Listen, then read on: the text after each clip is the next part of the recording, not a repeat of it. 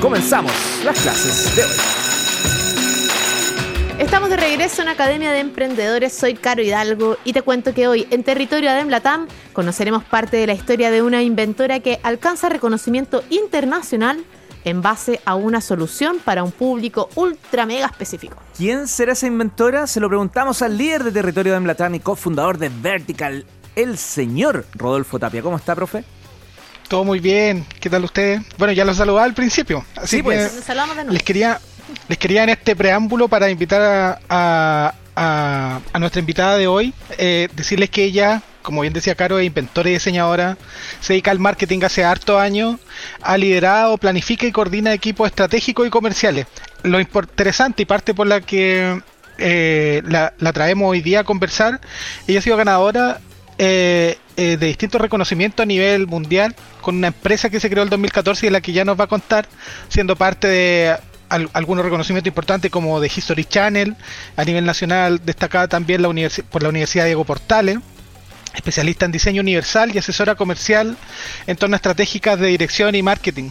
Hablo de Carolina Chávez, eh, fundadora y CEO de Mi Multi, y me gustaría que continuáramos la conversación con ella unos minutitos. Carolina. Ah, perdón, pensé que ibas a conectar inmediatamente con ella. Sí, no, no sé si ya la tenemos Ah, con... Carolina, ¿estás por ahí? Sí, estoy por acá. Ahí está. ¿Me escucha? Sí, Hola, qué gusto saludarte. Perfecto. ¿Cómo están? Gusto en saludarlos. Igualmente. Con muchas ganas de conocer junto al profe Rodolfo Tapia que hizo la introducción, que es eh, mi multi. Sí, maravillosa. Bueno, eh, ¿qué les puedo contar de Multi? Nació el 2014. Es una empresa con foco social eh, del área de, del diseño industrial propiamente tal.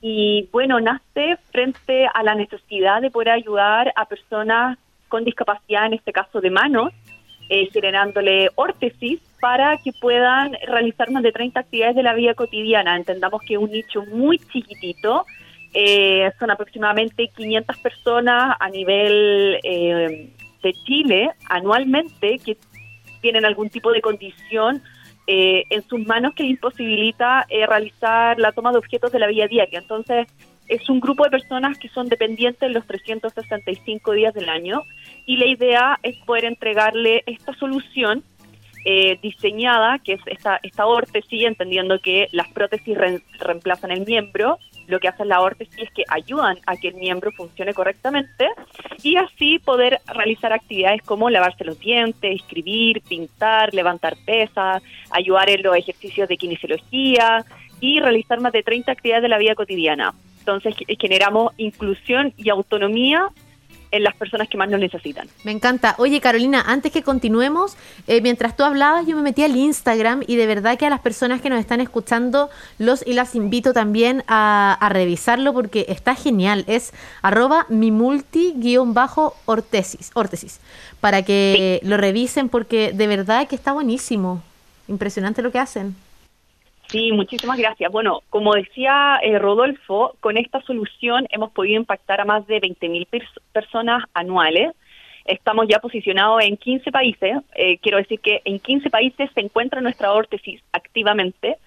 Y eh, lo más lindo de todo es que eh, ayudamos a la, a la gente, a, a personas que, que lo necesitan, que, que son en este caso dependientes los 365 días del año y les queríamos dar una, una independencia, una autonomía y que mm, ellos también de alguna forma trabajan también para generar esta autonomía.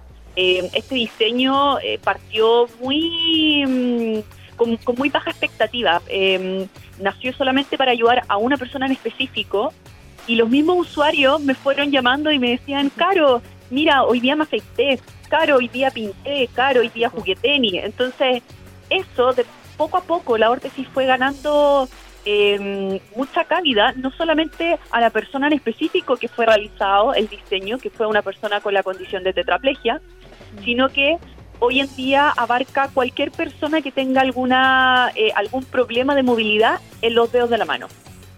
Sí. Oiga, justo yo les quería preguntar y aprovechando que tenemos a Caro, que si bien nosotros al principio hablamos de públicos hipersegmentados, o sea que pueden ser pequeñitos, ya vemos en el relato de Caro que llega una gran cantidad de personas y que cuando tienes público hipersegmentados también la barrera no, no es solamente local ni regional, sino que tiene la posibilidad de expandirse a otros territorios que, y a otros lugares donde está el mismo tipo de condiciones.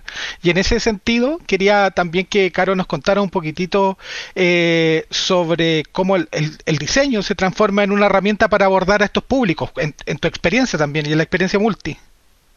Exactamente, mira, es, bien interesante ese tema porque uno generalmente tiene mucho, hay muchos sesgos, eh, sobre todo, por ejemplo, en el público eh, que tiene alguna discapacidad física, en este caso, eh, donde qué, qué hacen, cómo se mueven en su día a día, cuáles son las plataformas que utilizan, y la verdad es que utilizan utilizan TikTok. Yo no utilizo TikTok, por ejemplo. o sea, es un público que está igual o más actualizado eh, que cualquier persona, cualquiera de nosotros en el fondo, eh, con, con, cada uno con las capacidades que tiene, eh, tiene acceso hoy en día a mucha información, a muchas plataformas y en muchas ocasiones el tipo de público, en este en este caso, eh, público con algún tipo de discapacidad, voy a ser bien amplia en, ese espectro, no no voy a, hacer tanto hincapié sobre la discapacidad física, pero también tenemos discapacidad eh, psico, psicosocial, discapacidad mental, eh, la misma discapacidad física. En fin, hay un sesgo ahí bien importante porque porque resulta que hay muchas barreras hoy en día, barreras físicas, barreras de transporte, barreras tecnológicas. Entonces, hay, hay un potencial muy grande en cuanto al diseño, porque se puede hacer muchísimo material y se puede hacer muchísimo diseño social en ayuda a romper esas brechas que generan em, que este grupo de, de, personas se vean desplazadas de la sociedad. Mm. Oye, Caro, ¿y qué le podrías decir a esos emprendedores o emprendedoras que, que no tienen una educación formal en diseño? Que, ¿Qué les podrías decir para que los consideren precisamente en sus negocios?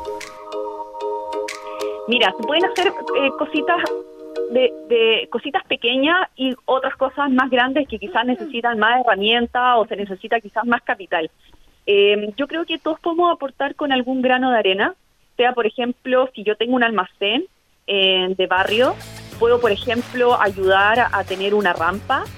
Eh, podría investigar en Internet cuáles son eh, las medidas, por ejemplo, que hay que tener eh, de, para esa rampa y poder hacerla de algún material lo más económico posible, poder entregar mejores accesos. Por ejemplo, si estamos frente a una persona eh, con algún tipo de TEA, eh, poder entregarle herramientas, hablar con un tono de voz más pausado, modular mejor. O sea, hay muchas herramientas que nosotros podemos eh, abarcar sin tener algún conocimiento previo. Esto creo que es un poco como base de la, de la empatía y que todos podríamos aportar con nuestra semillita, no teniendo tanto como conocimiento técnico, sino que también eh, tener un poquito la, la apertura de a quién atiendo, a quién veo. Muchas veces, por ejemplo, el caso que yo decía de la persona que tiene un almacén y que puede hacer una rampa, probablemente si hay ahí algún obstáculo, muchas personas que pueden estar a la redonda, que tienen bastón, que tienen silla de ruedas, no van al almacén porque saben que es un peligro. Entonces, no solamente tú aportas en ayudar y generar accesibilidad, sino que también tú aportas en incluir también. Y eso es lo lindo. Carolina Chávez, qué maravillosa conversación hemos tenido, qué mm, inspiradora además y nos haces eh, atender a un segmento de la población que muchas veces está invisibilizado. Un abrazo gigante y espero que volvamos a conectar más adelante. Muchas gracias Carolina.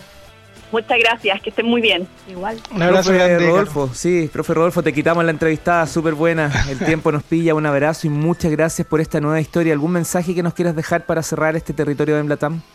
Sí, muy breve, tal como contaba Carolina, en muchos negocios y emprendimientos lo que podemos nosotros hacer es empezar a observar y bajar la barrera. Inclusión es básicamente eso, cómo nosotros eh, facilitamos la herramienta, facilitamos el acceso, facilitamos la participación y tener eso en mente puede hacer de que no solamente estemos haciendo un bien a otros, sino también en el camino a, nuestro propio emprendimiento. Así que el mensaje va por ahí, que busquen en la red eh, todo lo que está haciendo eh, Multi, lo que está haciendo Carolina también por su parte. Abrazo, profe. Que esté muy bien. Chao, chao. Un abrazo profe. a todos, que estén bien.